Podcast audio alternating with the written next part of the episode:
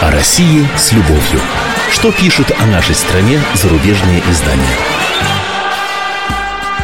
Здравствуйте. В студии замредактора отдела международной политики комсомольской правды Андрей Баранов. И, как обычно, я знакомлю вас с обзором наиболее интересных публикаций в иностранных СМИ о нашей стране. Главное, очень тревожное событие недели – это, конечно, резкое обострение российско-украинских отношений после задержания в Крыму диверсантов, направленных туда Киевом, и гибели в боестолкновениях с ними двух российских военнослужащих. Об этом, безусловно, сегодня поговорим. Но начну все же по хронологии с другой важной темы. Встречи во вторник в Петербурге президентов России и Турции Владимира Путина и Реджепа Таипа Эрдогана. Эрдогана. Эта встреча вызвала огромный интерес, не только потому, что знаменовала перевернутую страницу в наших непростых отношениях с Анкарой, сильно осложнившихся, напомню, после того, как турки в прошлом ноябре предательски сбили российский военный самолет, но и во многом из-за того, что проходила она на фоне сорвавшейся накануне попытки военного переворота в Турции и резкого разворота Эрдогана от партнерских и даже союзнических отношений с Западом в сторону Москвы и Тегерана. Если суммировать общие впечатления от публикации западной прессе, то сильно не нравится там это сближение. Вот там заголовок Нью-Йорк Пост американской.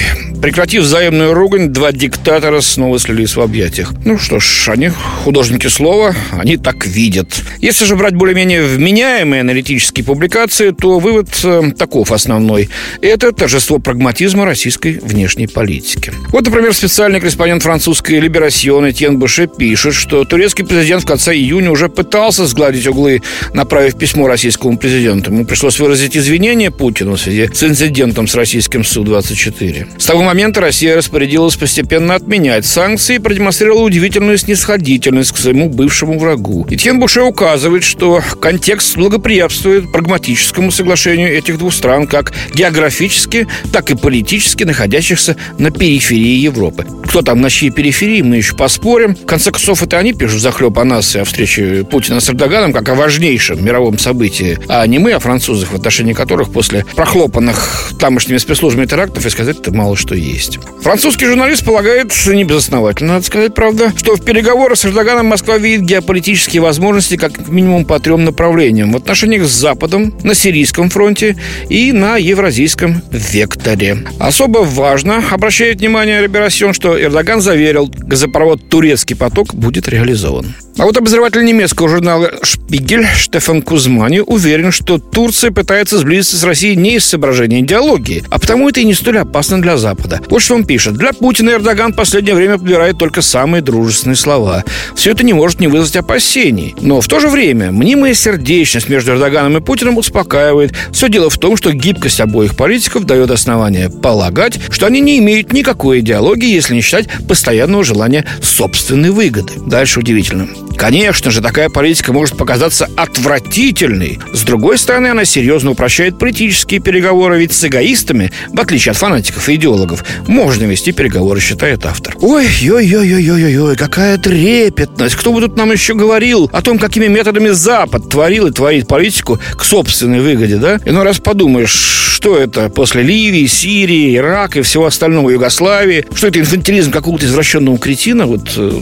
в этих публикациях прослеживается или галимый цинизм. Думаю, все-таки второе. Ну, вот об этом говорит и вывод из публикации господина Кузмани. Реверанс Эрдогана в сторону Москвы – это прежде всего сигнал Западу. Если мы хотим, чтобы Эрдоган и дальше был нашим партнером и союзником, то нужно предложить больше, чем предлагает Путин. Дружбу Эрдогановской Турции можно получить, лишь заплатив большую цену, подытоживает Кузмани. Ну, вот к своей выгоде подытоживает. Ну, ребят, не заплатите, машина у вас таща, потому что Анкара просит немедленное членство в ЕС, или хотя бы для начала безвизовый режим и выдачу из Америки того, кого она считает вдохновителем попытки переворота. А на это ни Соединенные Штаты, ни Европа идти абсолютно не готовы, так что нечем вам платить пока что. Теперь к событиям в Крыму, как я и обещал. Западные издания комментируют инцидент с содержанием диверсантов и пытаются дать прогноз дальнейшего развития событий. Обозреватель немецкого журнала «Шпигель» Бенямин Биддер пишет, что дело вполне может дойти до нового обострения кризиса. Глубокомысленное замечание, надо признать. Правда, как добавляет э, Шпигель, сомнительно утверждение Москвы о том, что диверсанты были украинским спецназом. Их действия выглядят крайне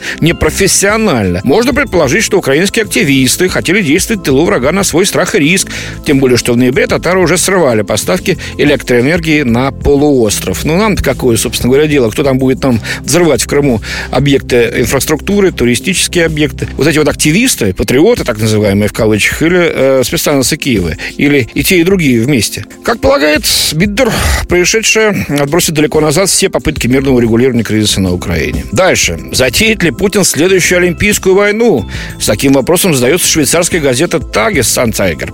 То есть войну 888 в Южной Осетии, видимо, тоже Россия затеяла. И швейцарцы, полагаю, столько лет прошло, все давно все уже всем ясно, а этим все божья роса. Автор публикации Лука де Карле вот такие параллели выстраивает. Война с Грузией в восьмом году случилась во время Олимпиады в Пекине. Э, пардон, забывает, там помню, что начал Саакашвили. Последний день зимней Олимпиады 2014 года в Сочи Путин положил начало российской аннексии Крыма. Ну, обалдеть вообще.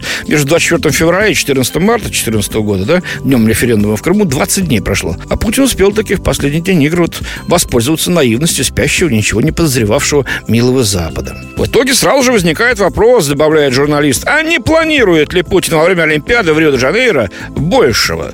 То есть, а не было ли у тебя умысла на теракт? Выводы. Запад должен, наконец, остановить Путина, призывает немецкая Die Welt. Все выглядит так, словно Путин при помощи этой показной пропаганды вокруг явно сфабрикованного российскими спецслужбами заговора готовит новый акт военной агрессии или даже широкомасштабное вторжение на территорию Украины. Это вот прогнозирует обозреватель Рихард Херцингер. Все это вписывается в тактику Путина водить за нос Запад в тот момент, когда политики либо наслаждаются летним отдыхом, либо отвлечены на более крупные международные события, продолжает журналист. Сейчас самое время стряхнуть с себя остатки пустых мечтаний и иллюзий относительно того, что Путина можно уговорами вернуть на путь мира и законности.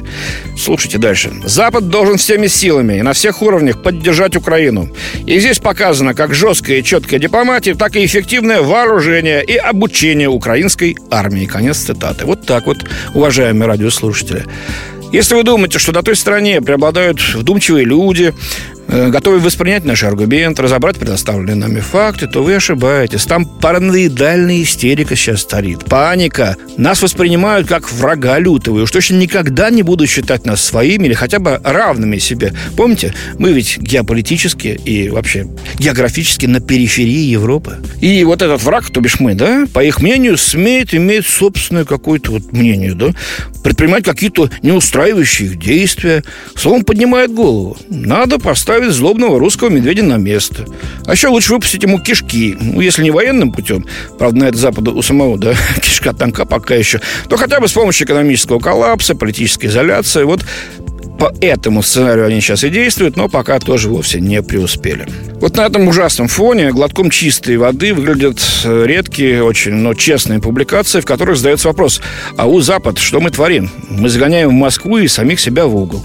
США охватила опасная паранойя видеть во всем руку Кремля, пишет Нью-Йорк Таймс. Поразительно, насколько подобная конспирология распространилась на Западе, где президента Владимира Путина винят во всем подряд, начиная от выхода Великобритании из состава Евросоюза и волны евроскептицизма в Европе, и заканчивая подъемом кандидата на пост главы Белого дома от республиканцев Дональда Трампа. Возможно, Путин и хочет видеть Трампа новым президентом США – Однако требуется невероятное преувеличение, чтобы думать, что российское вмешательство решит судьбу выборов, или что Россия хотя бы попытается это сделать. Проблема в том, куда заводит эта паранойя, говорится в статье. О России с любовью.